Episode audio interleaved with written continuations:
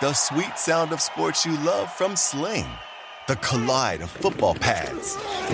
The squeak of shoes on a basketball court. The crack of the bat on a home run. The slice of skates cutting across the ice. But what about this one? That's the sound of all the sports you love, all at once. Starting at $40 a month. Experience it all live with Sling. Sling. Estamos a punto de presenciar un evento histórico. ¡Qué knockout impresionante! Y así, así, Wow. así, se reitera como campeón. ¡Qué locura! ¿Qué tal amigos? Bienvenidos a su podcast favorito de artes marciales mixtas, el podcast oficial de la UFC Entre Asaltos. Yo soy Alexa Grasso y este es el episodio número 23. Y ahora vamos con una persona muy especial que todos ustedes conocen. No necesito presentarlo. Brandon, ¿cómo te encuentras el día de hoy? Oli. Bienvenida. Me puedes presentar si quieres, no, no, no tengo ningún problema. No, no, no, no, no te vayas a enojar conmigo porque ya vi que te enojas, pues. ya vi que te enojas, pero oye, platícame, ¿en dónde estás ahorita? He visto que te la pasas viajando, que estás entrenando, pero ¿en dónde estás ahorita? Yo veo que viajas y viajas, entonces No, eh, pues platícame, mira. ¿dónde estás? Realmente, o sea, son viajes como al mismo lado, porque estaba en Kansas, estaba ahí fui a hacer mi campamento de entrenamiento, ahí duré la mayor, la, mayor parte del tiempo, por ahí me escapaba, me regresaba a Vegas tantito para hacer recuperación en el Performance Institute, pero pues básicamente todo el tiempo fue Kansas. Ya ahorita me regresé a Vegas porque, por ejemplo, antes de que acá viviera en Vegas, era lo que hacía, trataba de que una semana antes de Five Week venirme para Vegas para utilizar el Performance Institute, hacer terapia y todo, recuperarme y después ir a pelear. Obviamente, pues ahora vivo acá, ¿no? Pero bueno, esta vez que estuve haciendo el campamento en Kansas, me, re- me regreso a Vegas una semana antes de Five Week, he, he estado aquí y ahora, pues nada, esperar, esperar eh, el vuelo a Dallas, que pues normalmente es, es martes de la semana de Five Week. Y estoy listo, Alex, estoy ya muy listo. De hecho, este campamento ha sido ligeramente más duro en el sentido de la dieta y todo eso, porque una de las metas principales fue subir de peso. Después de la última pelea, decidí que dije, hey, ¿sabes qué? Tengo que, tengo que subir algo de peso eh, para poder hacer un, un corte un poquito más complicado, pero a la hora de a la hora de pelear rebotar un poquito mejor. Y así lo hicimos, subimos mucho de peso, pero por ende, pues tuve que hacer dieta durante más tiempo, entonces eh, ahí estamos sufriendo con la comida, pero pues, pues nada, nada que no sea, na- nada que no sea soportable. Ok, ok, ay no, yo no sé cómo le haces, a mí ya no me gusta subir tanto porque yo ya no puedo con los cortes así pesados. Yo la, la verdad que estas últimas peleas he Claro. cortado poquito y me siento re bien. Oye, pero, tengo una pregunta. ¿En dónde estás entrenando ahorita? O sea, tu campamento ya eh, estable, ¿en dónde lo estás haciendo? Pues mira, obviamente yo sigo teniendo un, un pequeño, un pequeño equipo entre, comi- entre comillas, porque obviamente cada quien, eh, por lo mismo que viajo mucho, pues cada quien entrena, en sus lugares, ¿no? Que por lo general es Extreme Couture en Las Vegas o, así. Eh, pero tengo un pequeño grupo que, eh, que entrenamos en Vegas. Pero ya como campamento, decidí irme para Kansas City con James Krause. Es uno de los, es uno de los coaches eh, más, más jóvenes en este momento, pero que poco a poco ha ido forjando un nombre dentro del- de, de, pues, de la compañía y de las artes marciales mixtas, ¿no? Como entrenador, es un tipo bien apasionado y, y- y nada, me he sentido muy bien, me, me sentí excelente, claro. Es, es complicado al principio por el hecho de que es un sistema completamente nuevo y como que no sabes qué esperar y tienes la incer- la incertidumbre, pero puse, puse fe en James y puse fe en el equipo y ahorita te puedo decir con toda certeza y con toda confianza que eh, me siento excelente y siento que todo funcionó y que todo al final se acomodó para que me sintiera de la mejor manera, aparte de que pues James es una persona súper apasionada, le mete muchísima energía a todo y siento que es algo que me también que me llena muchísimo, ¿no? Ok, o sea, entonces, ¿desde hace cuánto conoces a Kraus y que decidiste eh, ya trabajar con él? Pues allá, mira, es que lo conocía eh, eh, solamente habíamos platicado un poco, eh, lo conocí a él en 2019, tuvimos una convivencia juntos en una escuela con unos niños, fuimos a dar una plática y ahí lo conocí, fuimos los dos por parte de UFC y ya de, camino de regreso al hotel, pues ahí estábamos platicando y todo, que él pues seguía mi carrera muchísimo, que, que le gustaba mi estilo y todo ese rollo y así quedó, ¿no? Después eh, pues formo una buena relación con él por eso. Eh, compartimos el mismo manager, Jason.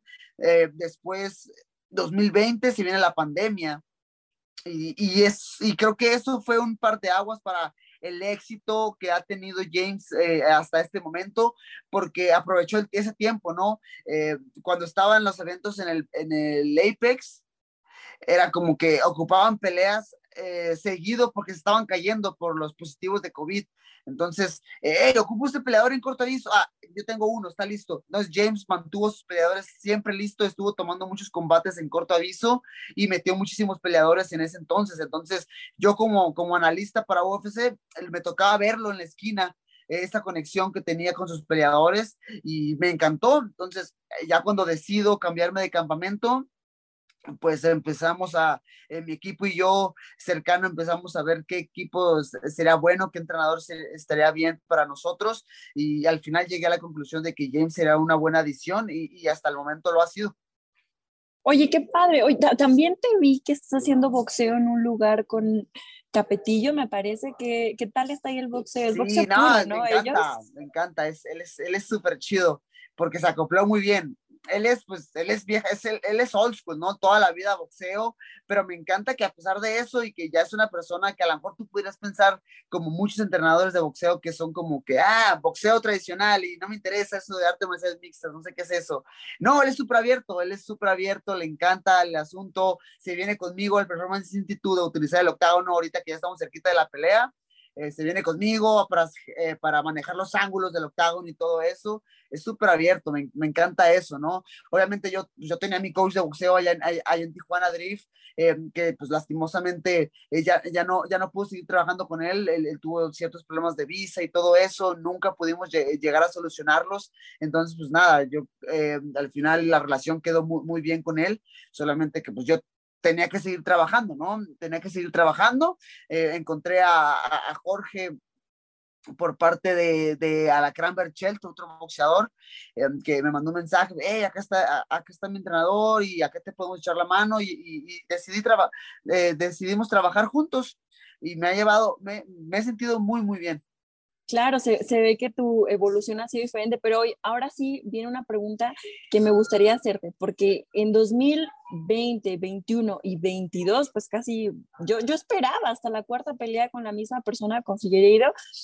¿Cómo ha sido ahora tener que cambiar completamente el estilo? Porque pues ya peleaste tres veces con una persona. Yo, yo, yo me imagino, digo, si yo estuviera en tu lugar, tuvimos la tercera pelea, yo, yo, yo me gustaría obviamente tener la cuarta, y tú ya estabas pensando, viste la pelea, estoy seguro, bueno, estoy segurísima que viste la pelea muchas veces y dijiste, ok, en esta próxima voy a hacer esto y esto y esto, pero ahora que te dan la oportunidad de pelear por el título interino contra una persona que también ya habías peleado, pero que ya han pasado varios años desde que ustedes pelearon y que son atletas completamente diferentes, ¿cómo ajustas tu entrenamiento? Pues ahora sí que para alguien más hasta, ¿sabes algo? Hasta cierto punto es refrescante, o sea, obviamente sí, ya, ya lo enfrenté hace en 2019, pero, o sea, 2020 peleo con Figueredo, 2021 peleo con él y inicios de 2022 peleo de nuevo, ¿no? Con él, con, con Davison.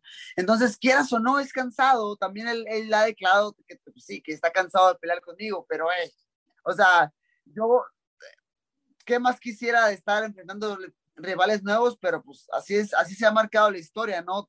Por parte de su culpa, por parte de la mía, si hubiera ganado todas las peleas, pues a lo mejor ya no, ya no lo tuviera que estar viendo en el futuro, ¿no?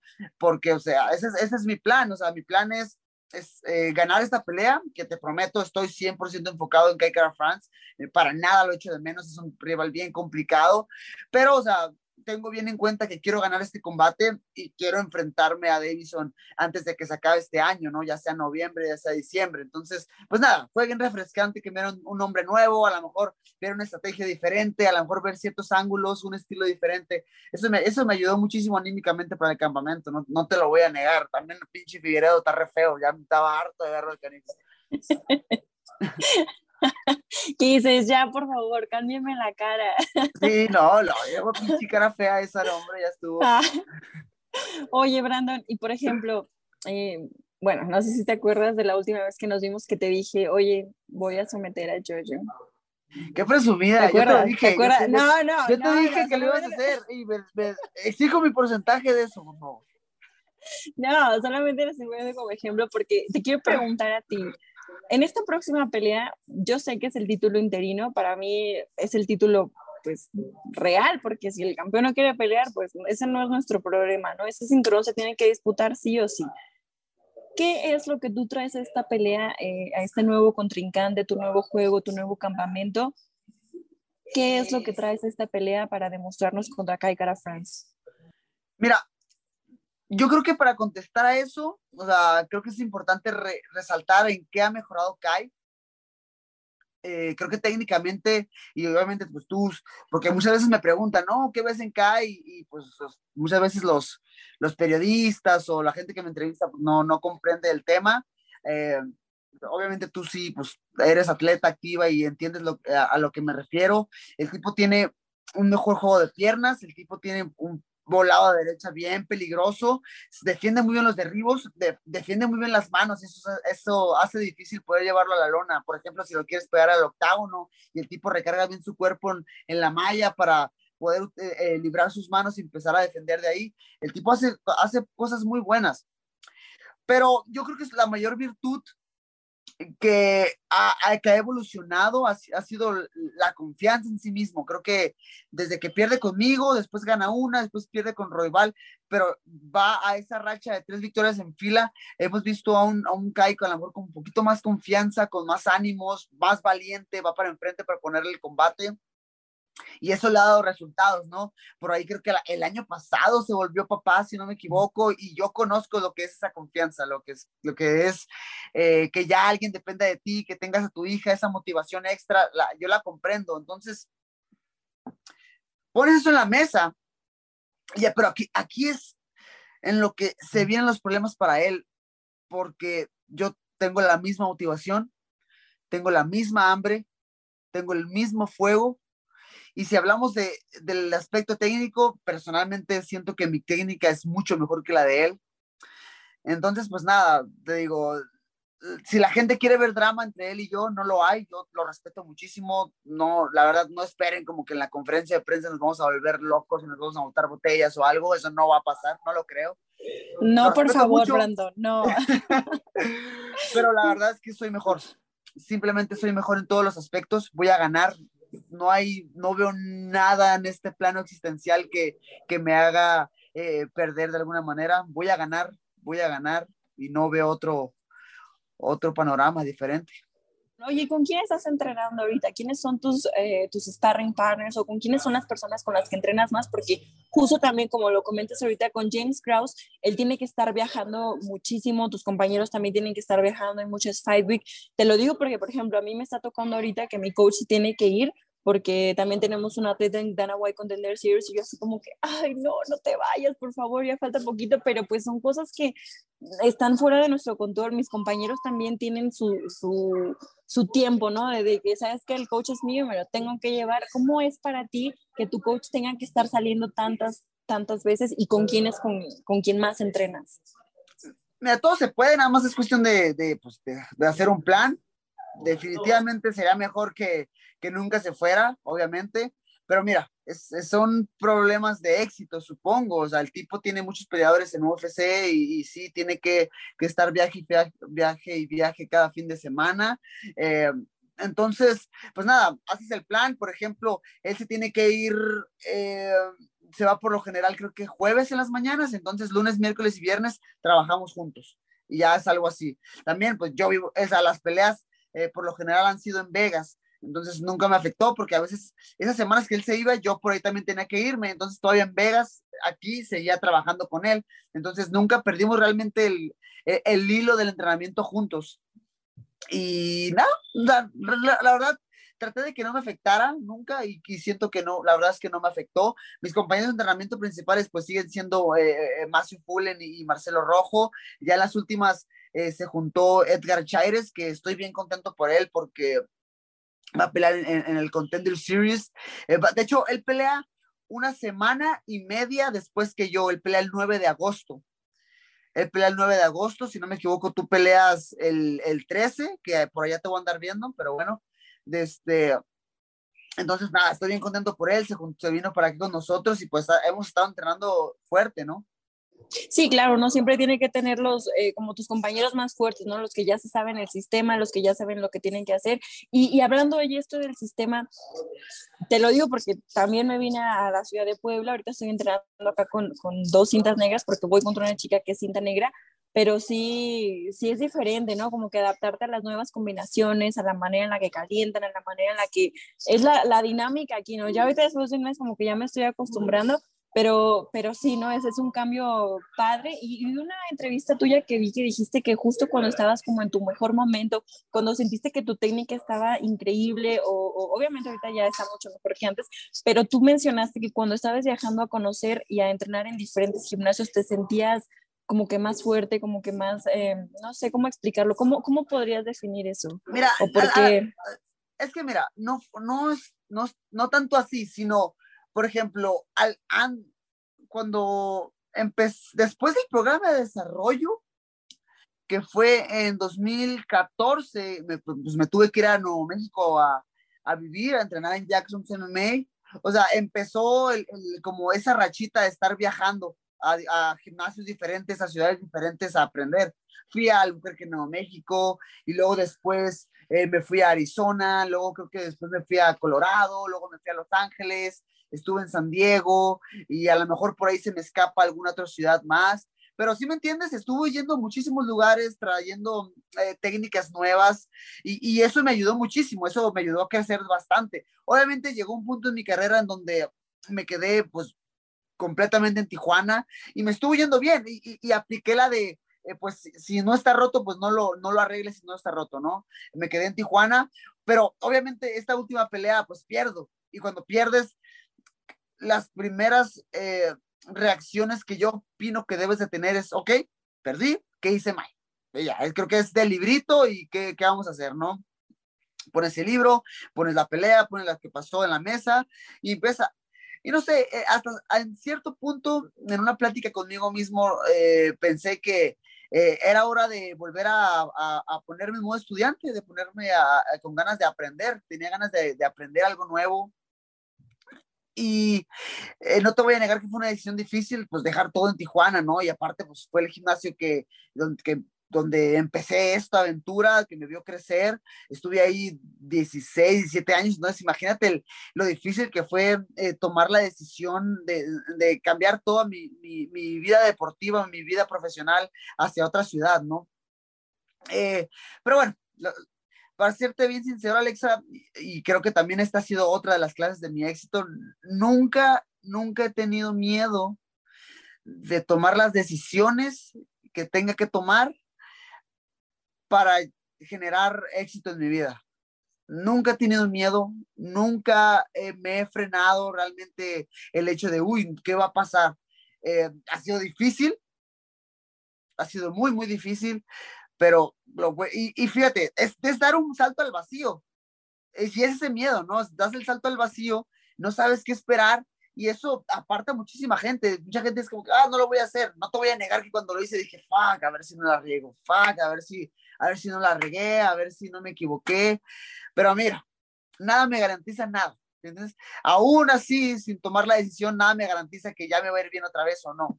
Entonces, hey, atrévete, atrévete. O sea, ¿qué va a pasar? Me equivoco, pierdo, fuck it, no importa, ya he perdido antes y no, me, y no me ha pasado nada, sigo vivo y estoy aquí y voy a seguir para adelante.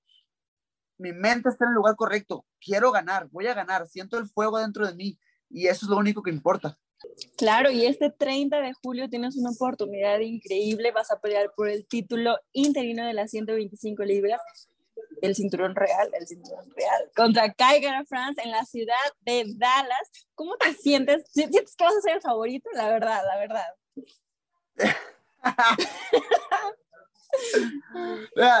Yo creo que va a ser una locura de mexicanos ahí, de gente latina. Sea, no me. tengo ya mucho tiempo que ni siquiera me fijo en eso de de los favoritos o de apuestas. O sea, yo toda mi vida fui el menos favorito, toda mi vida. Ahorita a lo mejor eh, sí podría entender que la gente ya espera un poquito más de mí, un poquito más de mí y que sea favorito en ciertos combates. Entonces, eh, pues, pues nada, trato de enfocarme en eso, pero no te voy a negar que sí espero que esté a reventar de, de, mexicanos el 30 de julio y en Dallas. Me tocó hacer un meet and greet en, en, en, Houston el pasado febrero o marzo, si no me equivoco, y, y, no manches, fue una locura, una línea enorme, no, no terminaba. De hecho, yo sí me, me llama, yo tenía que estar ahí hora y media, yo sí me llama y me dice, hey, la verdad es que hay muchísima gente todavía, no sé si te puedes quedar eh, 30, 40 minutos extra, y yo sí de que, ah, pues va. Para atender a todos. Oye, entonces sí fue mucha gente, ¿no? Me quedo 30, 40 minutos extra, acaba, me sacan por la puerta de atrás, y cuando me, o sea, estaba literal una camioneta esperándome ya, me abren la puerta, me meto y había todavía una, una fila enorme, entonces dije, wow. Entonces, pues nada, yo sí espero que Dallas sea una locura. Sí, o sea, yo me refería a eso, al público, no tanto como a las apuestas, pero bueno, ahora que lo mencionas, ahora que lo mencionas, de hecho, eh, tú te fijas, o sea... No, digas nada, ¿eh? ¿vas a decir algo de si soy favorito o no? No digas nada. No, no, no, no, no, no, o sea, yo no me refería a eso, yo me refería a favorito del público, ¿no? de que sientas el, amor de la gente, porque pues claro, eres, eres mexicano, en Texas, pues muchísimas, bueno, en Dallas eh, hay muchísimas personas que nos apoyan y que nos quieren, pero yo, yo me refería a eso, ¿no? Al, amor del público, no tanto a las, a las apuestas. Yo a veces no me gusta tampoco mucho verlas, pero sí, es, sí estoy ahí también de metiche, ¿no? ¿Qué opina el público? Sí, no, digo, no, ya, ya ni me fijo, no yo ya no me fijo en eso, pero sí, espero que eh, toda esa gente mexicana que, que, que vi en Houston se refleje en, lo mismo en, Dallas y, sé que eh, va a ser así porque recibo y yo sé que también tú has de, has de recibir muchísima buena vibra de por allá, ¿no? No, es padrísimo, la verdad es que sí siento muy bonito todas las personas que nos apoyan. De hecho, en Ohio, que pues no es como una ciudad que yo conozca mucho, que de la que escucho hablar mucho y había mucha gente apoyándome, las escuchaba y, y se siente padrísimo, o sea, que sean lugares que a lo mejor no, no se oiga demasiado aquí en México, pero está muy, muy bonito sentir el apoyo de las personas. Y oye, pues te quería preguntar, ¿te quedas a la previa de UFC 277? Le damos, vamos, vamos a ver. rapidísimo, hay que platicar de eso, es un evento padrísimo, tenemos una pelea de título de las 135 libras femenil, Juliana Peña contra Amanda Núñez 2. Híjole, mira, yo te voy a decir mi, mi, mi mi punto de vista. Estás en el Performance Institute y tú pues escuchas muchísimas cosas, ¿no? Por ahí yo, escuché que Amanda Nunes para su pelea pasada eh, pues tuvo un campamento muy complicado, tuvo muchas lesiones, eh, que no la dejaron entrenar, que, que tuvo, que tuvo, que tuvo un campamento complicado, ¿no? Que no pudo eh, entrenar como es debido y pues nada, llega la pelea y pues Juliana hace lo suyo. Eso, es por la parte de Amanda. También, no, o sea, no podemos descuidar el punto de que Juliana es una peleadora durísima, es una peleadora que no es campeona por casualidad, no es campeona solamente porque sí, es una peleadora eh, realmente peligrosa. Eh, hay que, hay que ver qué también se pudo preparar ahora Amanda Nunes. Eh, o sea, no por nada es la considerada GOAT de las, ciento, de las 135 libras, de, inclusive de las categorías femeniles, ¿no? Porque le gana a Cyborg, luego le gana eh, en 135 a muchísimas contendientes, buenísimas, ex campeonas y todo. Eh, entonces, eh, eso es por parte de Amanda y por parte de Juliana. Eh, sigue siendo una peleadora bien dura, no se, o sea, para nada Amanda puede pensar y confiarse de que, ay, sí, es que mi campamento pasado, no, tiene que darse cuenta que Juliana es de verdad y que es un peligro real y que no es campeona solamente porque sí, sino porque ella eh, eh, se, se mereció ese campeonato ese día. No, y justamente me parece muy interesante que ella también cambió de campamento, ¿no? Vi que decidió salirse de ATT y abrió su, su, propia academia, porque escuché como para ahí un comentario de ella donde decía que en ese gimnasio había muchas personas y que a veces a uno que otro se les haría de que un videillo, ahí lo andaba posteando, se, se sabía, pues a, las demás personas o a veces a tus contrincantes, ¿no? Lo que estás entrenando y que decía que prefería entrenar así un poquito más cerrado, un poquito más privado, justamente para evitarse este tipo de, eh, pues sí, de salida de información. Y obviamente del otro lado, Juliana, la verdad es que pues, es súper buena, también fue ganadora del TUF hace, hace varios años, las dos fueron coaches y me parece una pelea muy interesante. Esta vez, si Amanda tuvo muchas lesiones, este, yo creo que viene con todo, ¿no? Ahora sí, en esta segunda pelea vamos a ver qué tal, está muy interesante y me muero, me muero por verla.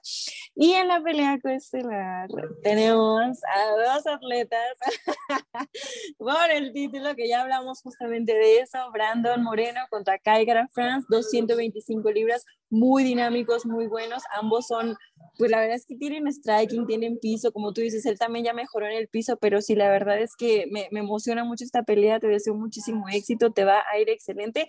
Este, ¿Cuáles son tus predicciones, Brandon? Voy a ganar. Voy a ganar. Bien, bien, eso.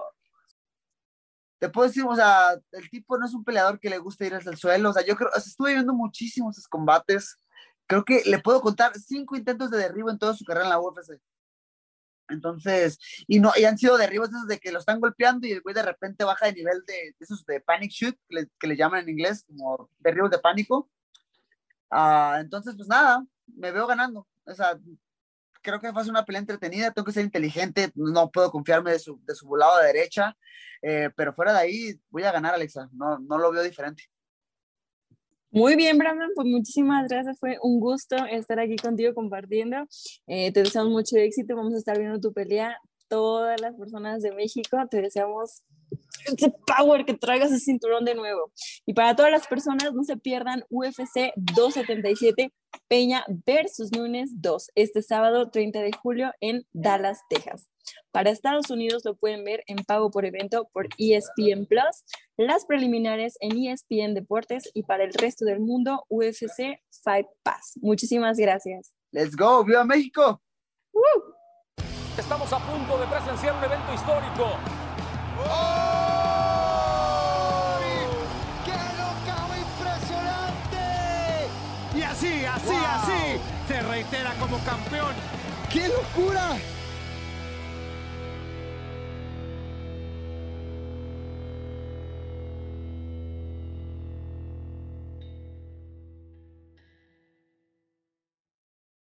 Reese's peanut butter cups are the greatest, but let me play devil's advocate here. Let's see. So, no, that's a good thing. Uh, that's definitely not a problem. Uh, Reese's, you did it. You stumped this charming devil.